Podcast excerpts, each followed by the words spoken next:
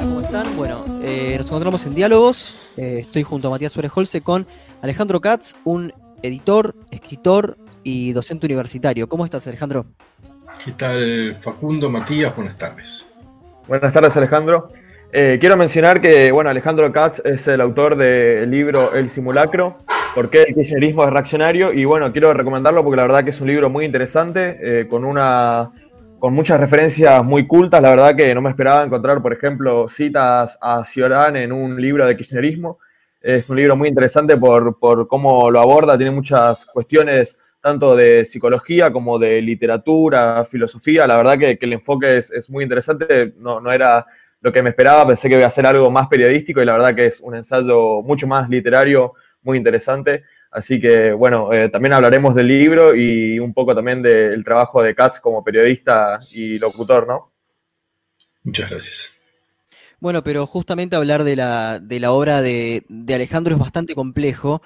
Eh, la obra de, de, Alejandro no es solamente sus, sus libros, sus, sus, artículos o sus ediciones, sino es su trabajo audiovisual, como ocurrió con El zorro y el erizo un eh, programa de radio que duró tres años en Radio Nacional y que era, es, era una, auténtica rareza en la radio argentina, quizás no si, si lo comparamos con eh, la BBC, donde se hablaba desde poesía eh, inglesa hasta pseudociencias. Me gustaría detenerme acá, Alejandro, y bueno, reflexionar sobre este programa, ya un año eh, desde que dejó de emitirse, y específicamente en las palabras, el zorro y el erizo. ¿Por qué evocás a Isaiah Berlin en ese programa?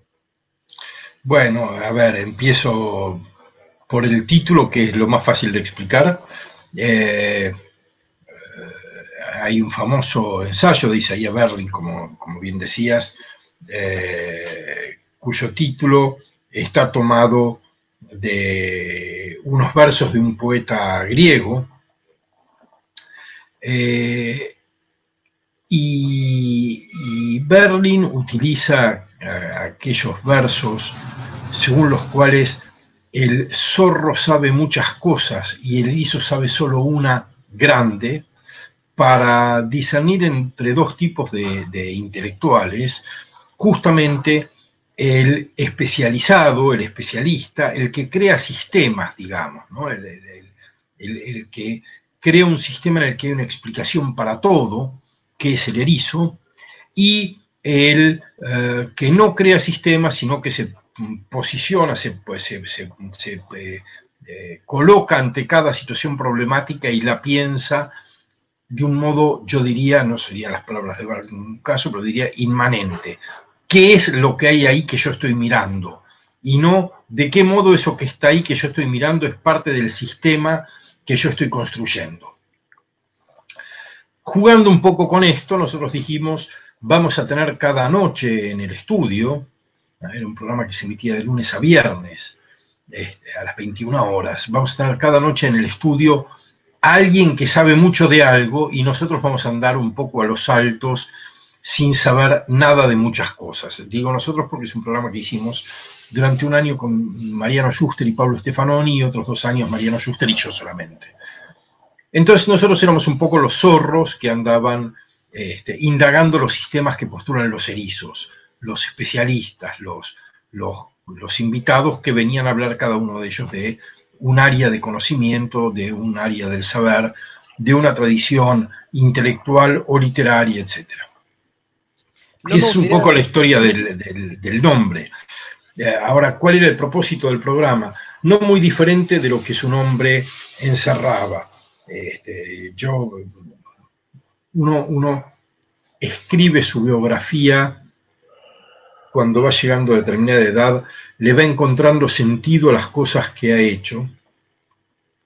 Uno, digo, algunos lo hacemos, yo lo, lo hice Quizás es un poco autocomplaciente encontrar un sentido y encontrar una cierta racionalidad o un hilo dorado que eh, eh, articula diferentes actividades, pero yo he sido un editor profesional, sigo siendo un editor profesional durante más de 30 años, durante casi 35 años.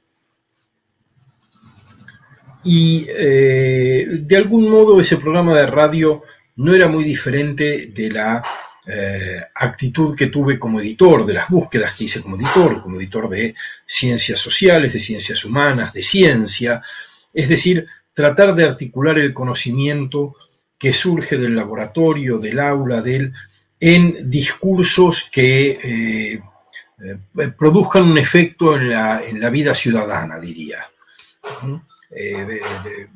poner en comunicación los mundos del saber y los mundos de, la ciudadanía. Eh, ese ha sido de algún modo mi propósito como editor y ha sido un poco el propósito del programa.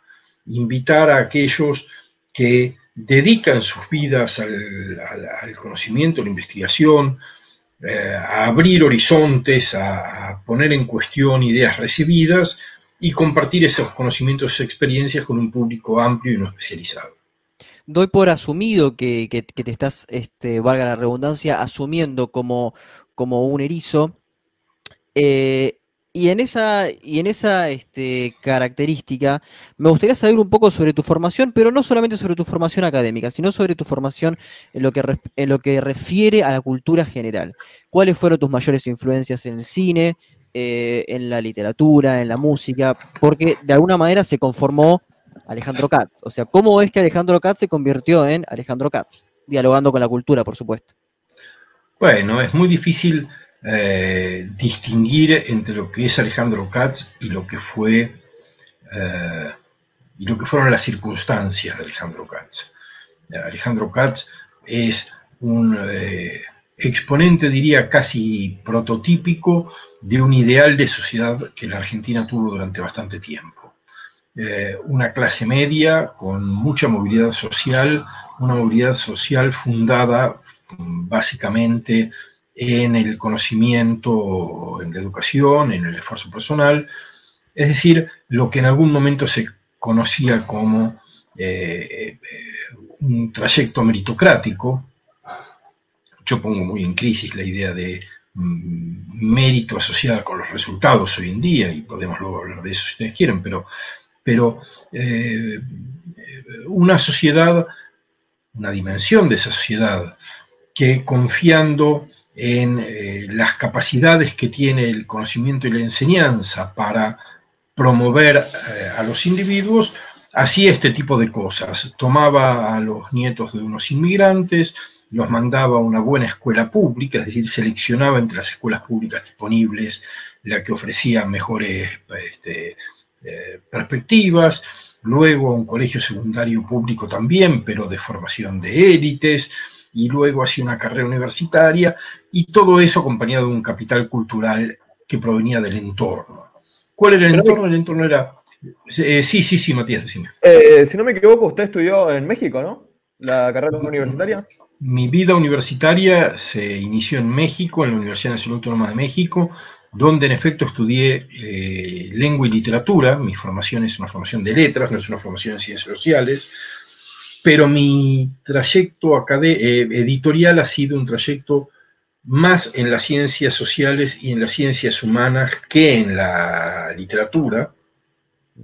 Nunca he sido editor literario, muy marginalmente he sido editor literario, con algunos proyectos muy particulares, muy puntuales pero básicamente he sido un editor científico, diríamos, y por tanto mis lecturas son lecturas de las disciplinas que he publicado, filosofía, ciencia política, sociología, historia, etc. Bueno, resulta muy interesante en este sentido. Yo creo que hay una, hay, una parte de la, de la, pregunta que, queda inconclusa. Es eh, cómo llegás al mundo cultural. Eh, creo que cada uno de, de nosotros tuvo un momento en el cual este, decidió ir por un sendero y no, no por otro. Y claramente, este, te, porque, porque, si no sería básicamente hablar de producción industrial de argentinos en, la escuela pública. Eh, entonces, claro, ¿cuáles, ¿cuáles fueron algunos momentos en tu vida que te hicieron este, decir, no, eh, eh, realmente me interesa la cultura de Albania, por ejemplo, que era uno de los temas que se trataban en tu programa? Bueno, a ver, sin duda hay cuestiones eh, vinculadas con el contexto, una familia en la que había libros, en la que había un piano, en la que había eh, membresías a los cineclubes míticos de los años 60 y 70 en la ciudad de Buenos Aires, en los que eh, uno acompañaba a los padres a ver películas de Bergman a los 12 años o eh, estando en la escuela primaria los días viernes, en escuela primaria doble de turno, los días viernes en lugar de quedarse a almorzar en la escuela o ir a almorzar en la casa, se iba a escuchar un concierto en los conciertos del mediodía que en aquella época se hacía en el Teatro Coliseo. Había un fuerte impulso eh, familiar a la, a la eh, participación o consumo de bienes culturales. Eh, la lectura, digo, la lectura fue mi elección, uno de mis hermanos tuvo una elección vinculada con las artes plásticas que lo llevó a hacer una carrera de arquitecto muy notable, el otro con el teatro. Quiero decir, había una inoculación de, vida cultural en sangre. Después de eso hay eh, coyunturas, coyunturas personales, coyunturas históricas, coyunturas políticas que van definiendo los caminos y hay una estructura de personalidad que también contribuye a hacer las cosas de un modo u otro. Es imposible mencionar las fuentes eh, infinitas y diversas en las que se conforma una personalidad o se construye una biografía, pero, pero yo diría, eh, eh, ¿por qué estaba Albania en un programa de radio como estaba los primeros insectos con fluorescencia identificados en las orillas del Paraná? Bueno, creo que hay dos eh, componentes de la personalidad, de mi personalidad, que, han sido muy marcantes de mis decisiones, que son la curiosidad y el escepticismo. ¿Por qué uno tiene esos rasgos? Soy incapaz de decirlo. Pero de qué modo esos rasgos han influido en mi vida, tengo evidencias muy concretas. Eh, el escepticismo, diría, eh, como una forma de, eh, poner en duda lo que los sentidos presentan como evidente, y eso luego se traduce a poner en duda lo que ciertos discursos presentan como evidente, etcétera, etcétera, etcétera, y la curiosidad que, que, es un Quería encontrar otra palabra, pero no la encuentro. Voy a usar la que tengo, que no es la que más me gusta, pero la curiosidad, que es un motor muy poderoso. Es eh, eh, la, curiosidad es, una dimensión realmente extraordinaria de la mente humana. El deseo de conocer lo desconocido o incluso el deseo de imaginar que hay cosas que no van a poder ser conocidas, pero que sería interesante conocer. Eh, la, diversidad del mundo, del mundo natural, del mundo intelectual, del mundo de la creación, es eh, tan extraordinaria que si yo tengo una sola razón por la que lamentar la finitud de la vida, es porque la finitud de la vida es el límite a lo que uno puede conocer. Y no digo que eso me ponga en un camino de sabiduría, ni mucho menos, me pone en un camino muy rudimentario, muy rudimentario, quiero decir, este, muy rudimentario quiere decir simplemente saber qué es lo que uno no conoce y podría ser maravilloso haber conocido. ¿Cuántos pintores no va a haber descubierto? ¿Cuántos músicos no va a haber escuchado? ¿Cuántos paisajes no va a haber visto? ¿Cuántas personas extraordinarias no van a haber sido este, interlocutores en la conversación con uno? bueno, es una lástima privarse de todas esas posibilidades que el mundo nos da y a las que uno se acerca como, simplemente como, como alguien que busca conversación. Este, un, filósofo británico eh, magnífico, este, Michael Oakeshott, decía que el mundo está hecho de conversaciones y que la educación consiste en poder participar de una gran diversidad variedad de conversaciones. Eh, educarse es poder hablar diferentes lenguajes con diferentes personas. Y eso es muy atractivo y eh, eh, uno podría decir, haber sido editor o ser editor me dio esa posibilidad, pero también es posible que haya optado por elegir la profesión de editor para tener esa posibilidad, para poder leer obras de, teoría de la evolución y de, física y obras de, política y de historia y de sociología y de y ser un experto en nada, pero, pero un poco ávido de todo. Y eso, eh, digo, no estoy diciendo que haya mérito ni valor en eso, estoy simplemente enunciando algo que para mí es muy atractivo. Este, sin duda hay un inmenso valor en saber mucho de algo y dedicar una vida a eso. Este, no, no, estoy poniendo en, comparación ni, este, ni, intentando armar una escala de, jerarquías de las conductas posibles, ni simplemente mencionando cuál ha sido mi camino. bueno, muy interesante y eso de las conversaciones que mencionó, bueno, me, hizo acordar mucho a este mismo proyecto, al, proyecto de diálogo, de tratar de, charlar con, un poco gente que, bueno, muchos invitados eh, no pensaban como nosotros y le dimos el espacio para escuchar sus ideas y, bueno, eso, eso me, parece muy, muy valioso, muy valorable. Eh, me interesó sobre todo lo que dijo eh, con respecto al escepticismo y le quería preguntar si algún autor le influyó particularmente en esta visión crítica se me puede ocurrir, por ejemplo, David Hume, por lo que dijo sobre los sentidos. No sé si hay algún otro filósofo que pudiera recomendar o, que lo haya influido en su escepticismo. No lo sé, pero es, es, curioso porque este, sin haber preparado, simplemente estiré la mano sobre mi, escritorio, este, porque efectivamente es una de las compañías eh, permanentes, pero no, no, no podría decir que haya habido una, una eh, influencia, al menos no me he ocupado de tratar de detectarla, por las mismas características de, mi trabajo y de mi formación.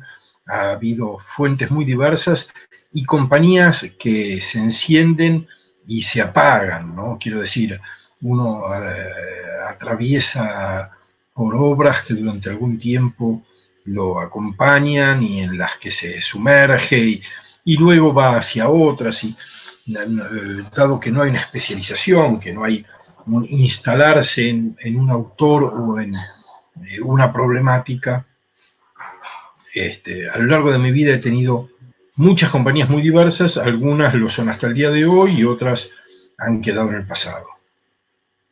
Precisamente hay, hay, hay, algo que... Perdón, pero sí diría, Facundo, perdón, diría, me parece que el escepticismo es una cuestión más de carácter que de formación como la fe es una cuestión de carácter y no de formación. Uno, ve eh, que el que pierde la fe se convierte en un creyente de la incredulidad, ¿ah? porque sigue siendo un creyente. Eh, ser un escéptico no es una elección, es una configuración. Bueno, pero nosotros estamos hablando de ciertos lenguajes y me gustaría acá eh, llamar la atención sobre algunos autores, como el surcoreano Han, que mencionaba la sociedad del cansancio y elogiaba el pensar lento, el pensar despacio, casi como una especie de, eh, no romanticismo, pero guiño a un siglo XX. Eh, ya esto lo habían problematizado Adorno y Horkheimer, Benjamin y este, Bauman con su sociedad líquida ahora lo, problematizan empresarios como Lanata y Pergolini, que analizan constantemente qué es lo que se escucha y lo que no. Como editor de libros en 2020, eh, ¿te subís a estos, a estos discursos que hablan sobre una decadencia de la cultura, sobre la gente que lee menos, gente que se especializa menos, o crees que simplemente hay una crisis en el consumo o no hay crisis en absoluto y son tiempos distintos? A ver, la idea de la decadencia es una idea que no me resulta para nada atractiva.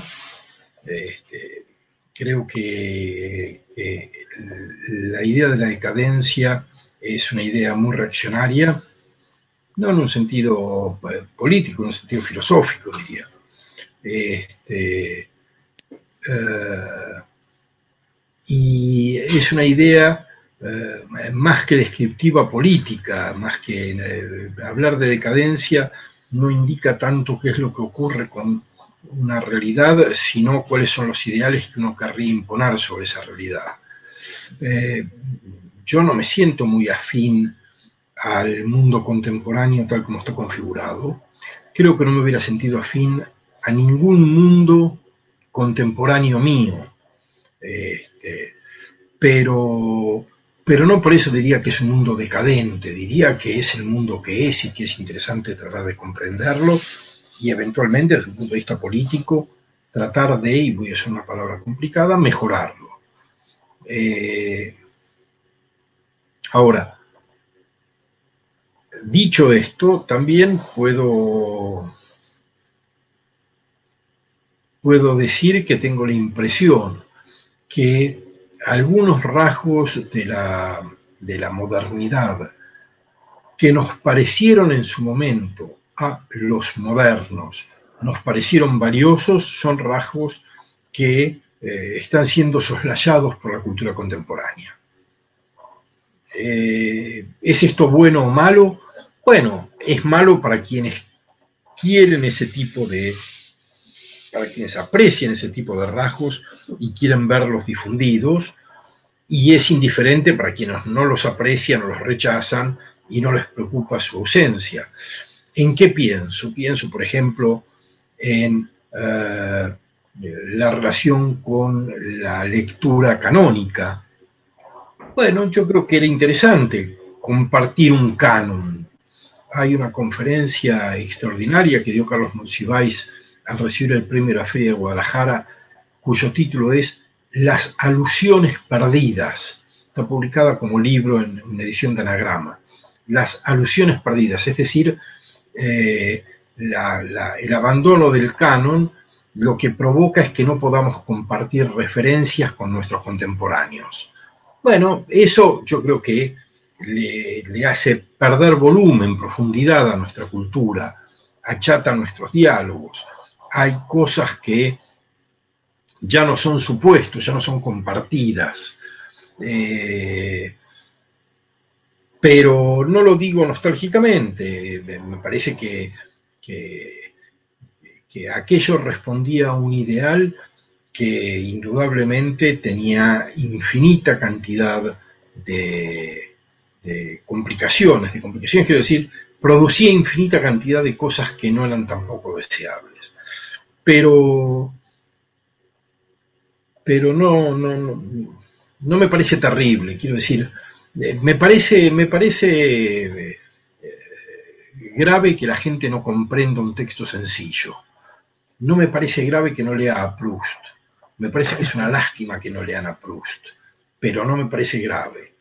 Este, de todos modos, la perspectiva esta es una perspectiva elitista y siempre ha sido una perspectiva elitista, aun si en algunos momentos ciertas élites creyeron que podían convertirse en algo parecido a, las masas. ¿Compartís entonces eh, cómo, se consume cine hoy eh, a través de Netflix?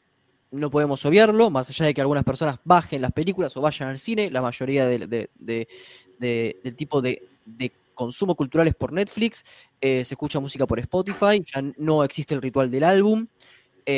Es raro que una persona se siente a leer un texto complicado, eh, ¿Cómo percibís esto en la contemporaneidad? Es un problema eh, argentino, porque la comprensión de un texto, me remito a las pruebas Aprender 2017, es un problema argentino, pero ¿crees que es un problema local o también este, se puede extrapolar a nivel mundial?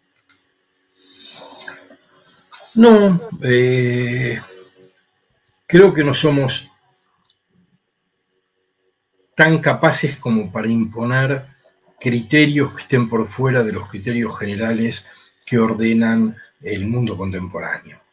Creo que las dificultades de nuestra sociedad argentina son parte de las características, de los rasgos de una sociedad que nos eh, excede ampliamente.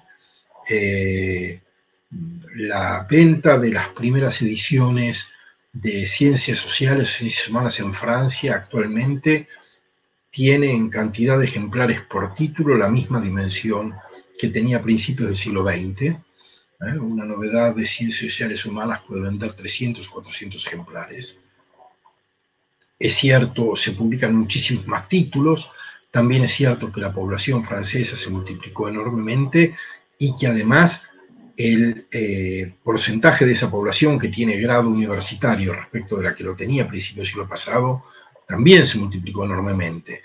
Por tanto, la caída de la venta media de los, de los títulos de ciencias sociales es una, disminución real, no es una disminución este, solo relativa. Eh, ¿Me parece eso grave? Bueno, en los años 60 y 70, 80, una familia de clase media profesional tenía una biblioteca en la casa en la que estaban los clásicos del conocimiento y de la literatura de su momento. Hoy una familia de clase media, si tiene una vocación cultural, va a tener obras de arte. ¿Por qué? Porque eh, tienen una virtud estética de la que carecen los libros, porque la movilidad residencial es mucho mayor y mover una obra de arte es más sencillo que desplazar una biblioteca de una casa a otra, porque el espacio medio, la, dimensión media de la vivienda se ha reducido y dedicar un muro entero o, dos muros enteros a libros no es conveniente y porque el libro dejó de ser un vehículo de eh, distinción en el sentido de Bourdieu. Eh, hoy tener un libro es una distinción entre grupos marginales, o porque son muy sofisticados o porque son muy lúmpenes, pero no porque exprese eso una serie de, valores o virtudes de la sociabilidad, de la cultura, etc. Eh, esto ocurre, aquellas familias que tenían esas bibliotecas personales, leían los libros que tenían, algunos sí y otros no, no tenerlos implica una disminución de la tasa de lectura en esa familia, seguramente sí. ¿Es eso grave? Bueno, eso es grave para quienes se pierden la posibilidad de leer esos libros, eso es grave para los editores que dejan de venderlos y para los autores cuyas regalías disminuyen. ¿Es grave para la sociedad? No lo sé, no creo que sea grave para la sociedad. Me parece que medir una sociedad en función de lo que no hace o de lo que dejó de hacer respecto de lo que hacía no es una buena medida. Y creo además que tampoco hay que fetichizar la, cultura o la alta cultura, ¿no? Quiero decir, la sociedad más letrada de principios del siglo XX, la sociedad más dinámica en términos de producción eh, artística, de creación literaria, etc., fue la que produjo la peor catástrofe de la humanidad conocida, la sociedad alemana, con una Berlín que era ebullición de arte y de cultura y de literatura y de política, produjo el holocausto. Entonces no hay ninguna correlación entre cultura y virtud. Este, no hay ninguna correlación entre lectura y virtud. No hay ninguna correlación entre lectura y desempeño personal. Es decir, que ni desde el punto de vista colectivo ni desde el punto de vista individual podemos establecer alguna medida objetiva por la cual la alta cultura, para hablar siempre en términos muy eh, rápidos, es una virtud. Yo creo que es una posibilidad y quienes no acceden a ella pierden esa oportunidad. Hay quienes no acceden porque han carecido de los recursos este, simbólicos y materiales para hacerlo. Y hay quienes no acceden porque teniendo esos recursos carecen del interés. Los primeros me preocupan, los segundos, eh, esa es una decisión.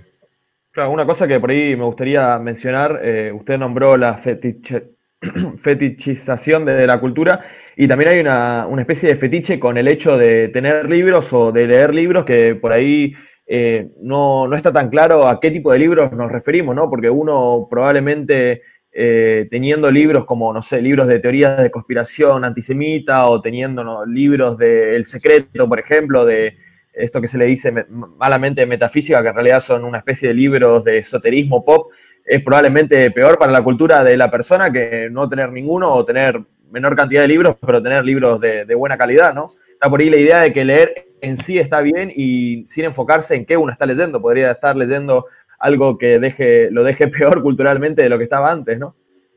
Sí, yo tampoco no apostaría ni a los efectos benéficos ni a los efectos negativos.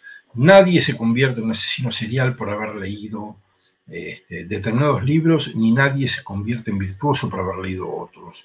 Yo creo que los, eh, problemas morales y los problemas éticos, las decisiones individuales y las acciones colectivas no tienen tanto que ver con la lectura como con una mezcla muy amplia de,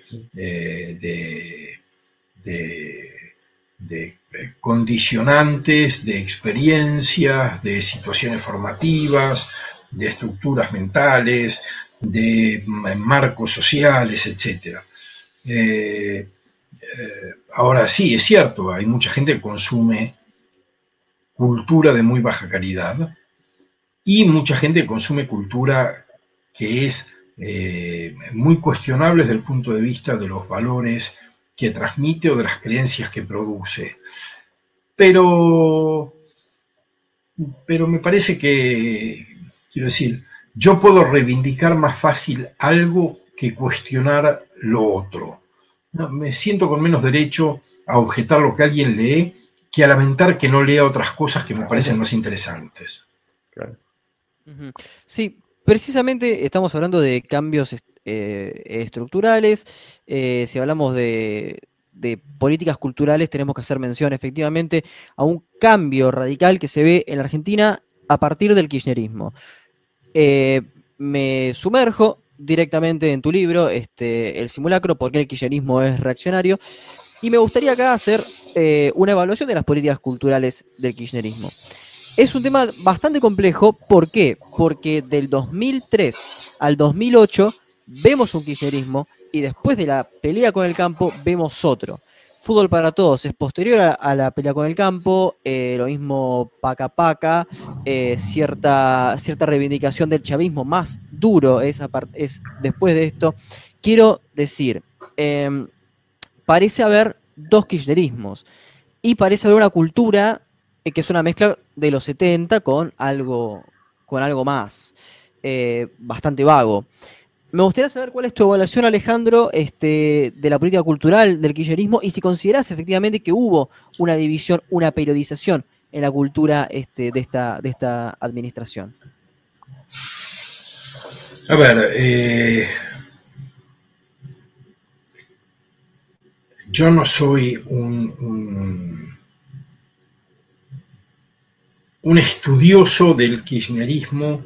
Eh, para identificar claramente sus distintos momentos, sus distintas etapas, etc. Eh, creo que mi respuesta rápida sería, hubo un solo kirchnerismo con diferentes tonos de voz. No solamente tonos de voz entre eh, Néstor Kirchner y Cristina Fernández y etcétera, tonos de voz de cada uno de ellos en diferentes momentos y una inflexión, diría, eh, eh, cada vez más tensa a medida que transcurría el tiempo, es decir, a medida que el poder iba en aumento, iba concentrándose, iba verticalizándose, etc. No olvidemos que Néstor Kirchner llega al gobierno con el 22% de los votos en las elecciones y tiene que construir una legitimidad en el ejercicio del poder de la que carece en el origen. Este, en el origen Kirchner asume legalmente, pero con una legitimidad muy frágil. Eh, claramente, él fue el resultado del rechazo a las alternativas o de la falta de alternativas, una combinación de ambas cosas, pero no fue un líder elegido por sus cualidades, ni por sus atributos, ni por sus promesas, ni por el conocimiento que había sobre él, que era básicamente un gran desconocido. Eh, por tanto, eh, pienso que más que dos kirchnerismos hubo una evolución de un mismo kirchnerismo a partir de algunos componentes que estuvieron siempre presentes. La confusión de eh, partido, Estado y gobierno, la propensión al cesarismo, la eh, falta de apreciación de los controles institucionales, y por supuesto un rasgo que ya venía de la gestión de Kirchner en Santa Cruz, que es el rasgo, diría, que convierte al grupo que controla el poder a fin del periodo en un grupo cleptocrático. Eh, ahora bien, respecto de la cultura, yo diría, eh, yo creo que la acción cultural del kirchnerismo fue nula, Creo que la acción política a través de herramientas culturales educativas, la acción ideológica, fue más significativa. No creo que haya habido un dispositivo cultural importante, creo que hubo un dispositivo ideológico importante con diversas herramientas. Eh, y me parece que ahí hay algunas que son, son bastante claras. Por un lado, la apropiación de la defensa de los derechos humanos, de la reivindicación de los derechos humanos, negando eh, básicamente el juicio a las juntas, que es el hecho fundante de nuestra democracia actual, y del pacto democrático que todavía nos une, si es que algún pacto todavía nos une con nación. Eh, pacto que para el kirchnerismo fue totalmente ajeno, no existía el kirchnerismo, existían los Kirchner, existía el peronismo, y eh, se trató de personajes ajenos o contrarios a ese proceso de juicio. Y sin embargo, a poco de asumir Kirchner, eh, al retirar el cuadro de Videla del Colegio Militar, o del Campo de Mayo, no sé este, y decir que por primera vez el Estado argentino se iba a ocupar del tema, está borrando de un plumazo para reescribir la relación con los derechos humanos a favor de los intereses del gobierno. Eh, ahí hay un aspecto. Otro aspecto es el, renacido revisionismo histórico, un renacimiento muy agresivo, porque se hace con los recursos públicos, no se hace desde los márgenes del Estado, sino desde el corazón del Estado, produciendo eh, una historia sesgada, una historia, eh, diría, una historia que cuestiona la historiografía argentina no con las herramientas del historiador, sino con las herramientas del propagandista. Claro, de eso estuvimos hablando un poco con Graciela Fernández Mijide, que fue la última invitada que tuvimos en nuestro programa. Y me interesa sobre todo porque Tomás Abraham, otro, otro con el cual tuvimos el gusto de hablar en este programa, se quejaba en una, en una entrevista y decía que una de las peores cosas que tenía el kirchnerismo era la utilización de las madres de Plaza de Mayo. ¿Usted estaría de acuerdo con esta idea? Yo creo que eh, sí, por supuesto, diría, si cristalizamos en las madres de Plaza de Mayo la utilización de toda la historia de los derechos humanos en nuestro país, este, sin duda es uno de los peores rasgos, es un rasgo que ha creado una gran confusión en la sociedad respecto de qué fue la lucha por los derechos humanos en la dictadura y después de la dictadura, y que ha eh, desnaturalizado la acción de los organismos de derechos humanos, de casi todos ellos, convirtiéndolos en una herramienta política de un gobierno o contra un gobierno. Y, me parece que esto es penoso, que, esa manipulación y los efectos que tuvo son realmente muy reprochables, muy reprochables. Entonces, de nuevo, yo no creo que haya habido una política cultural en el sentido eh, eh, más, más técnico o más reducido del término. Creo que sí hubo un intento de hacer una transformación cultural de la ciudad argentina en términos de creencias, de eh, asunciones, de relaciones de causalidad, de eh, responsabilización sobre eh, aspectos del pasado, del presente, etc. ¿Y qué aspectos, si hacemos una, comparación histórica, ¿no? Y nos atenemos, digamos, a la, democracia partidaria argentina y a la propia autoconcepción que tienen eh, para ellos mismos este, los miembros de los partidos. ¿Qué aspectos del peronismo, desde 1946 hasta el 74, con cada interrupción del peronismo, entre comillas, clásico, eh, hallás en el kirchnerismo? Eh, ¿Crees que es apropiado catalogar a este fenómeno del siglo XXI, como fue el kirchnerismo, como una deriva del peronismo o crees que se trata de algo totalmente distinto? Bueno, yo diría muy rápidamente, voy a después a intentar ampliarlo un poco, pero muy rápidamente diría, eh, si el kirchnerismo se reivindica como parte de la tradición peronista y una parte importante de la tradición peronista no repudia esa reivindicación, no soy yo para eh, quien para decir si lo es o no lo es. ¿no? Quiero decir, este, eh, es como cuando alguien dice yo, yo yo siento que mi identidad de género no es mi identidad biológica. ¿Quién es alguien que no sea esa persona la que puede decir cuál es su identidad? Con las identidades políticas pasa algo semejante, están en disputa, pero cuando la disputa se acaba, la identidad es la que es, es la que quien dice portarla enuncia. No, eh, sería absurdo que desde la ciencia política se diga esto no es peronismo por estos rasgos distintivos. Porque por lo demás el peronismo ha sido muchas cosas. Ha sido el peronismo del primer Perón, pero ha sido el peronismo del segundo Perón este, en, la segunda, en la segunda presidencia. Ha sido otro peronismo con el regreso de Perón y otro más con Isabel López Rega. Ha sido otro peronismo en la oposición a Alfonsín y en su acuerdo con los sindicalistas y con los militares para no hacer el juicio, eh, para no terminar con la amnistía que se habían eh, dado a ellos mismos. Eh, ha sido un peronismo distinto con Caballo y la convertibilidad, y ha sido otro con, con Néstor Kirchner y con Cristina Kirchner. ¿Qué es el peronismo? El peronismo es lo que el peronismo dice ser.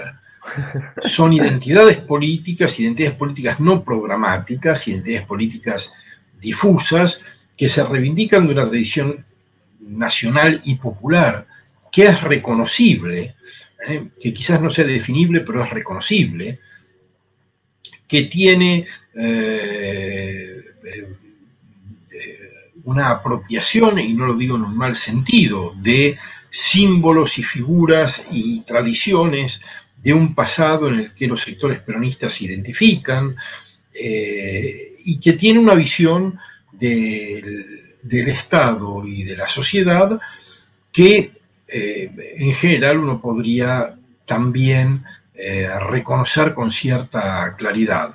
Aunque la visión del Estado y de la sociedad del peronismo de Menem, cuando Caballo era ministro de Economía, no era la misma que la del peronismo de Cristina Kirchner. Ahora, yo no creo que esas eh, variaciones, esas esas eh, variaciones sobre el tema peronista hagan que unos sean más peronistas que otros. Eh, sobre todo en un momento en el que la representación política es muy difusa y muy confusa, en el que no hay identidades claras asociadas con eh, programas concretos que sean precisamente identificables. sí, creo que el kirchnerismo es parte de sigue representando en la Argentina a aquellos sectores a los que el peronismo representó eh, eh, reiteradamente, recurrentemente. Es la representación política de eh, los sectores populares y de cierto tipo de sectores medios o incluso altos a los que el peronismo ha expresado históricamente. Acá, entramos a cierto, a cierto inconveniente porque eh, si bien eh, coincido en que un partido es lo que dice ser, tiene que haber alguien que legitime. Y al mismo tiempo tiene que haber políticas que legitimen. Creo que hay ciertas similitudes en el peronismo y el kirchnerismo. Me, refiero al peronismo histórico, es, decir, a la relación con, los sindicatos, a la política económica, eh, a las relaciones internacionales inclusive. pero sería muy irrisorio que Cambiemos se planteara a sí mismo, por ejemplo, como peronista, más allá de tener a Piqueto este, como uno de los, de los líderes ahora. Pero sería irrisorio, quiere decir que la palabra que crea al peronismo tiene que tener una legitimación, no solamente en el discurso que lo puede dar Dualde, dándole el bautismo de fuego a Kirchner, sino que lo puede tener las mismas acciones. O sea, creo que ahí hay, hay una cuestión entre la idea y lo material que, va más allá del... Yo diría, Facundo, yo diría, Facundo, que cuando un movimiento político dice de sí mismo lo que es, es eso que dice ser, pero también diría que no cualquiera puede decir cualquier cosa de lo que es. Es decir, eh, Cambiemos no podría decir que es peronismo y por eso es el peronismo. Hay condiciones previas para que se pueda decir algo de uno mismo y eso que se dice sea, eh, tenga un grado de verosimilitud suficiente como para que los demás acepten que lo que uno dice de sí mismo es lo que uno es. Eh, en ese sentido, creo que lo que uno puede hacer más que definir categorías es tener una mirada, eh, diría, externa, una mirada distanciada y tratar de reconocer, tratar de, eh, ver si la sociedad en la cual alguien dice ser algo reconoce aquello que el que enuncia lo enunciado dice ser. Y si eso ocurre, de algún modo se termina la discusión, porque si no se convierte en una discusión esencialista o ontológica, ¿no? Hmm. ¿Qué es el peronismo? ¿Cuál es la verdad del peronismo? ¿Cuál es la verdad del radicalismo? ¿Cuál es la verdad del liberalismo argentino? Yo creo que no hay una verdad, creo que son eh, construcciones que están permanentemente en mutación y la legitimidad proviene de la legitimidad, no proviene de su acuerdo con la verdad, eh, no, proviene de que aquello que alguien dice ser coincida con una verdad que no está en el que lo enuncia, sino con la legitimidad que para decir eso tiene quien lo dice. Y me parece que el kirchnerismo ha ganado la legitimidad eh, necesaria para reivindicarse parte o continuación del peronismo en, versiones anteriores de ese movimiento, recuperando algunas y rechazando otras. Kirchnerismo rechaza el peronismo de Menem, rechaza el peronismo de Cavallo, aunque los Kirchner mismos fueron eh, muy amigos de ese proceso, pero desde el poder rechazan toda afinidad. Pero sin embargo se reivindican como parte de un peronismo setentista. Bueno, ¿Cuál es el peronismo setentista? ¿El que los Kirchner dicen anunciar o el de López Rega e Isabel? ¿Mm? Porque entonces, ¿cuál era el peronismo de los 70? ¿El peronismo de Firmenich o el peronismo de López Rega? Este, ¿Y cuál era el peronismo de los 40 y 50? ¿El del primer Perón o el del segundo Perón que eh, introdujo un ajuste social eh, extraordinario? Quiero decir, me parece que es menos importante Digo, por supuesto, para la historia nos importa todo esto mucho, pero para la política nos importa menos. El, kirchnerismo consiguió ocupar el espacio político del peronismo sin romper con las tradiciones peronistas. Cambiemos intentó ocupar una parte del espacio político del peronismo rompiendo con las tradiciones peronistas. Y así fue como ganó la provincia de Buenos Aires. Ganó la provincia de Buenos Aires es decir, ganó un espacio político que el peronismo controlaba de una manera casi hegemónica y numerosas intendencias del Gran Buenos Aires.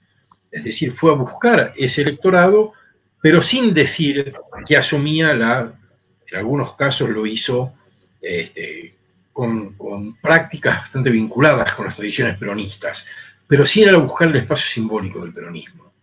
Y pudo hacerlo. Alejandro, ya que el peronismo es tan complejo y tiene tantos periodos, me gustaría hacerte una pregunta focalizada más bien en el peronismo llamado clásico, se puede decir del 46 del 45 hasta el 55. Y la pregunta es, ¿considerás que el peronismo es reaccionario aplicando más o menos eh, los parámetros que utilizás en tu libro sobre el kirchnerismo?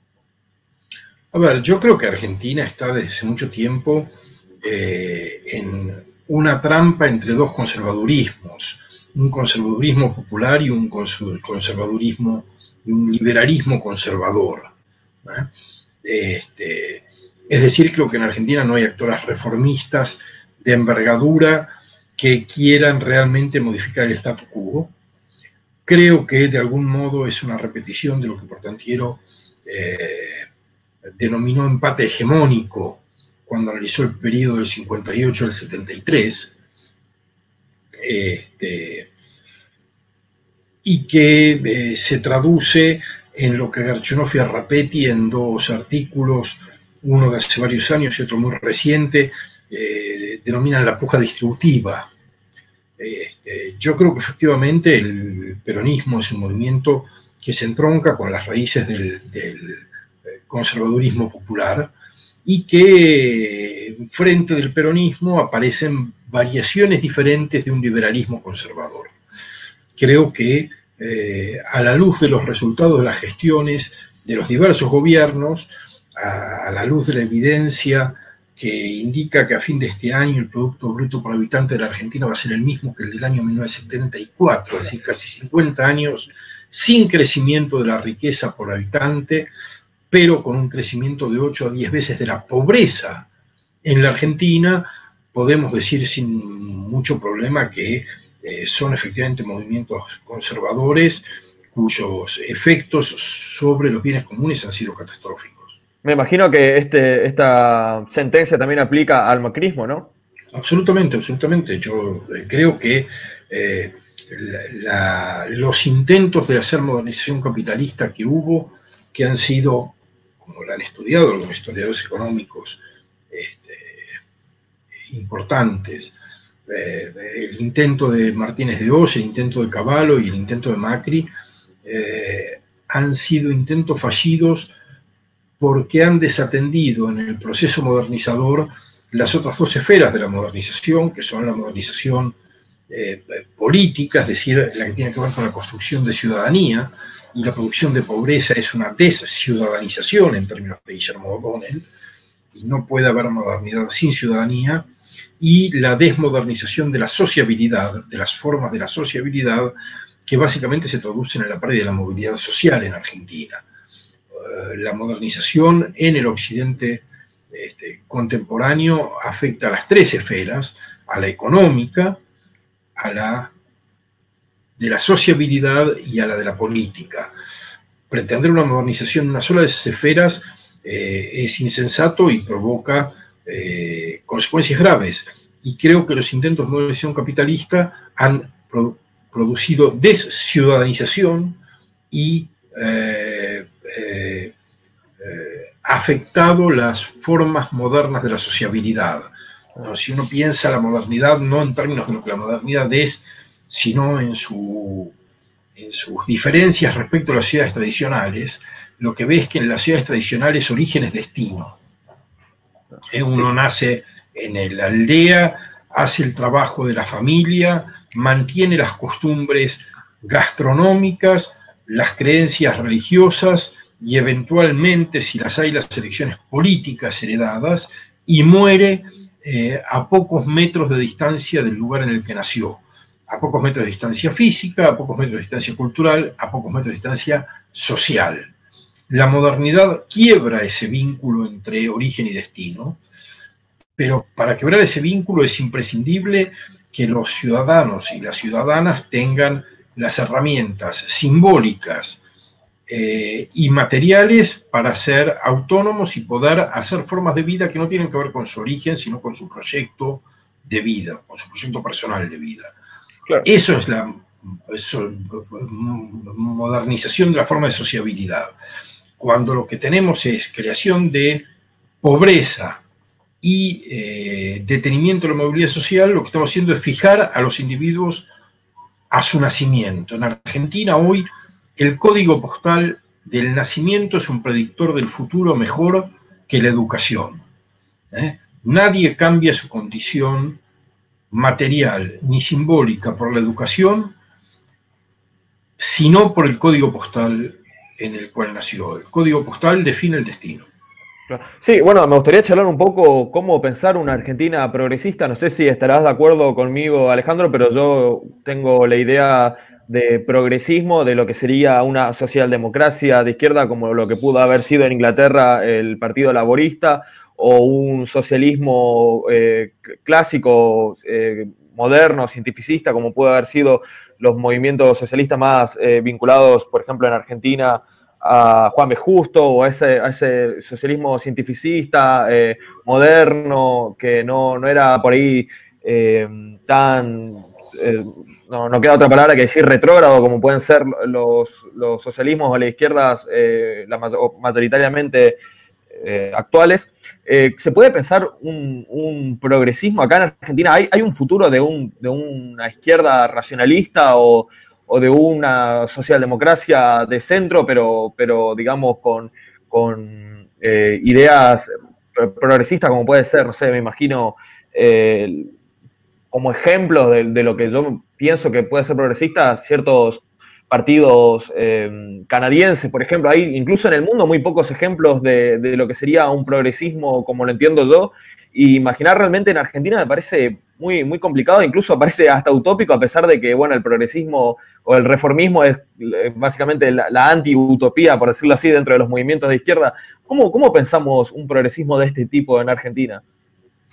Bueno, efectivamente creo que tenés mucha razón, porque por muchas causas, pero, pero eh, estilizadamente diría, parte del problema para la creación de un espacio de izquierda democrática es que eh, la reivindicación social en la Argentina ha quedado asociada a los movimientos popular nacionales, radicalismo primero, peronismo después, y la reivindicación liberal a los eh, sectores del, neoliberalismo económico. Es decir, la izquierda democrática ha sido despojada por estos movimientos de sus dos pilares fundamentales, la, la, preocupación por la transformación social y simultáneamente la preocupación por los derechos humanos y por los derechos ciudadanos, que son la tradición del liberalismo. Por tanto, carecemos de herramientas a menos que eh, eh, se pueda recuperar esos dos instrumentos que hoy están eh, capturados por lo que hoy son coaliciones muy firmes aparentemente, a mi entender ambas conservadoras, ambas conservadoras quiero decir no son agentes de, transformación en ningún caso. Eh, yo también creo que Argentina necesita una eh, opción socialista democrática.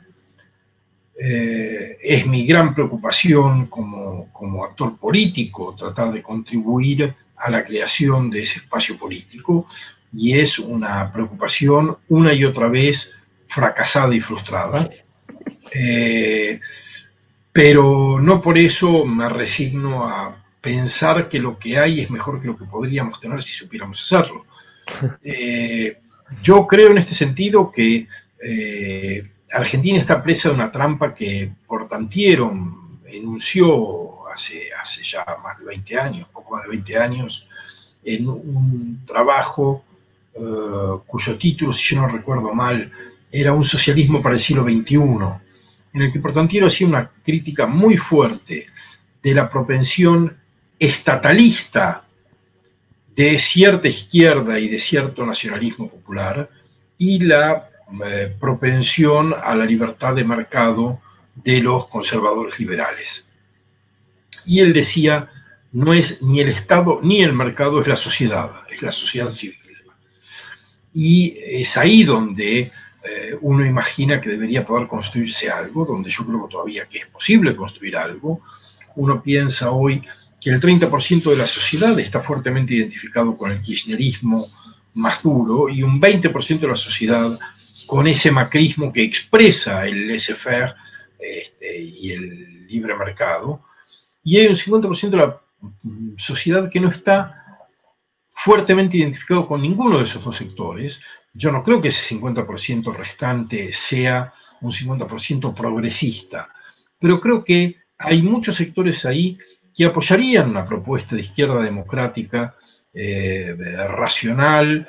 Eh, y cuando digo racional quiero decir básicamente que reconozca que existen restricciones, que reconozca que las transformaciones para ser duraderas tienen que tener bases de legitimidad muy amplias, este, no diré ser consensuales porque no lo creo, pero sí tener bases de legitimidad muy amplias, que eh, hay que reconocer las restricciones no solo económicas y financieras del Estado, sino de los agentes privados, que hay que reconocer en qué contexto internacional una política se puede llevar adelante para ser exitosa, que hay eh, decisiones individuales que tienen que ver con formas de la prosperidad y de la organización de la vida privada y pública que no pueden ser barridas de un día para el otro, ni mucho menos, y que en todo caso tienen que ser respetadas, si uno quiere también contar con el eh, apoyo de sectores importantes de la sociedad.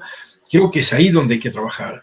Creo que el socialismo de Santa Fe hizo una experiencia muy valiosa en ese sentido y que eh, desgraciadamente no hubo las capacidades o las condiciones de eh, voy a decir así, exportarlas al resto del, territorio nacional, pero ahí creo que había con mucho para corregir y todavía mucho para hacer, un caso muy interesante de, formas de producción de bienes comunes, de formas de introducción de principios de igualdad, etc. Creo que tenemos una inmensa valija de herramientas, no una caja, una valija de herramientas con las que podríamos hacer cosas maravillosas. Pienso en eh, el Rawls tardío y su idea de la democracia de propietarios, por ejemplo, que me parece que es una idea fundamental y eh, eh, que haya recursos institucionales, políticos e incluso de instrumentos financieros que permitirían reconstruir el quebrado contrato de los argentinos con el futuro sobre la base de la construcción de bienes comunes y de la participación en los resultados de la producción de riqueza. Creo que hay inmensa cantidad de alternativas que podríamos eh, llevar adelante sin convertir el país en una guerra civil. Como lo hacen recurrentemente los mm, eh, eh, populistas nacionalistas y los liberales conservadores. Cuando hablan de reforma unos y otros, reforma de la justicia o reforma laboral es eh, un discurso orientado a reformar al otro, no a reformar aquello que sistémicamente funciona mal en términos de lo común. Reformar al otro no es una reforma, es una agresión, es capturar el poder para hacer con el otro lo que uno quiere hacer, suponiendo que los dos puntos de diferencia en un balotaje electoral dan un derecho de acción sobre los demás y no simplemente una pequeña ventaja para empezar a discutir alternativas. Claro, en eso estamos muy de acuerdo. Sí, sí, pero no logro ver, digamos, en el socialismo rosarino eh, una producción de bienes que realmente sea distinta para, para toda la Argentina. Me gustaría conocer algunos ejemplos eh, y también, bueno, Rosario, eh, perdón, este Santa Fe, uno, uno, tiende a asociar todo a la, a la, a la ciudad capital, este, va, o por lo menos a, donde se concentran las, actividades, eh, no logro ver ahí un cambio radical para, para Argentina. De hecho, uno de los, de los casos de, los casos más flagrantes eh, de narcotráfico es el que se da precisamente en la provincia de Santa Fe. Entonces quizás esto sea como una especie de deformación en el que terminó el socialismo o efectivamente hubo algo que se, que se pensó mal. Eh, me gustaría reflexionar sobre, sobre ese tópico. Bueno, diría varias cosas. Por un lado, respecto al narcotráfico, es posible que la política de seguridad de la provincia de Santa Fe no haya sido adecuada, pero el narcotráfico es un delito federal, no es un delito provincial. Son las fuerzas federales, es la inteligencia de las fuerzas federales y es el gobierno nacional el que tiene a su cargo la obligación de eh, reprimir el narcotráfico y evitar su propagación. Este, yo no voy a, exculpar a nadie porque no es mi función ni mucho menos. La provincia de Santa Fe es un corredor natural para la circulación de la droga y por tanto es previsible que haya gran cantidad de droga, gran cantidad de traficantes y gran eh, volumen de conflictos. Pero claramente es, es una responsabilidad del Estado Nacional, es un delito federal. No es responsabilidad de los estados subnacionales ocuparse de los delitos federales. Eh, de lo que sí estoy seguro, y esto sí lo afirmo con, absoluta convicción, es que puede haber habido ineficiencias, pero no puede haber habido, no hubo en ningún caso complicidad. Este, porque asociar el narcotráfico santafesino con los gobiernos socialistas supone o sugiere un tipo de complicidad que en ningún caso eh, hubo ni, ni, ni, ni, nadie puede con honestidad intentar eh, probar. Respecto de qué es lo que hizo el socialismo santafesino, que puede ser útil para la, para la Argentina, bueno, a ver, la política sanitaria del socialismo santafesino es sin duda un modelo a imitar. Es un modelo a imitar a nivel nacional. Eh, la política de proximidad de la atención primaria, la política vinculada con los sectores vulnerables en términos sanitarios. Eh, eh, Las políticas culturales también. Digo, la, política sanitaria en primer término, incluida la producción de medicamentos eh, por parte de, laboratorios públicos. y puedo dar ejemplos. yo, sin saber que teníamos esta discusión en, este asunto en particular, no me puse a actualizar las cifras, pero tasas de, eh, mortalidad eh, infantil, de mortalidad materna, etcétera, son de las más bajas del país. No solo eso, eh, Santa Fe es la primera provincia que resolvió el, problema de las muertes por abortos practicados ilegalmente. No hay en Santa Fe casos de muertes por abortos practicados ilegalmente, no porque se haya legalizado el aborto, sino porque ha habido una política sanitaria de proximidad extraordinariamente eficiente. La política judicial de Santa Fe es un modelo de diseño de poder judicial provincial. La política productiva y de integración territorial, la política cultural, eh, liderada primero en la ciudad de Rosario y después en la provincia de Santa Fe por una persona que viene del que venía del peronismo y que ha sido parte de los gobiernos socialistas desde que asumieron la gobernación de la Intendencia de Rosario, que es Chiqui González, que ha hecho un trabajo extraordinario, no solo con los sectores populares, sino también con los sectores urbanos medios, de una creatividad, de una eh, que, uno querría verla extendida por todo el territorio. La, vinculación del Estado con los sectores productivos. Quiero decir, Santa Fe, no solo por los gobiernos socialistas, Santa Fe porque tiene una tradición de eh, emprendedurismo empresarial, industrial y agropecuario, porque tiene una trama territorial muy particular, porque tiene, ha sido un distrito en el que se han hecho cosas que en otros sitios del país no se han hecho. Pero la distancia en la calidad de la gestión de los gobiernos socialistas y de los resultados de esa gestión respecto de la mayor parte de los distritos del país es realmente notable. Eh, eh, eh, los resultados educativos de la provincia están por encima del muy por encima del promedio nacional y de los distritos más ricos del país. Quiero decir, eh, así como Mendoza tiene también en muchas áreas resultados de gestión muy particulares que le dan un, rostro muy específico a la provincia, Santa Fe sin duda los tiene y en buena medida en la dimensión social de esos de esos resultados se debe a las eh, decisiones políticas, primero en Rosario y después a nivel provincial de los gobiernos socialistas. Creo que han hecho una, realmente una gran obra. Sí, para ir cerrando ya, Alejandro, hablamos un poco de la gestión cultural y se me vino, bueno, a la cabeza lo que fue la gestión cultural del kirchnerismo, pero específicamente en un punto.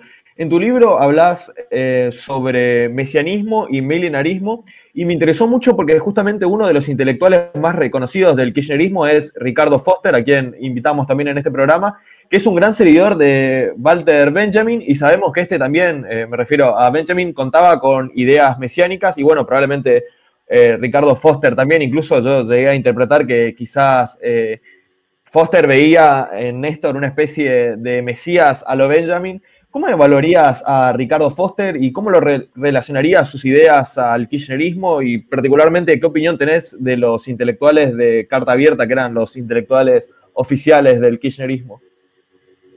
Bueno, preferiría, si, si no les molesta, eh, no personificar mis eh, comentarios sobre Ricardo ni sobre nadie en particular, para no convertir esto en, en, una...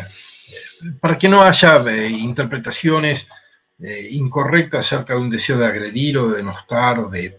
Eh, tengo opiniones sobre Foster, no son eh, muy elevadas, pero no sé si es cuestión de hacerlas públicas. Mm. Me, pareció lamentable esa Secretaría de Pensamiento Nacional que, que, él dirigió. La idea misma de un pensamiento nacional me parece una idea que denota una concepción de la vida pública este, que yo repudio, francamente, eh, pero dejando eso de lado, eh, yo me centraría un poco más en los intelectuales de, carta abierta.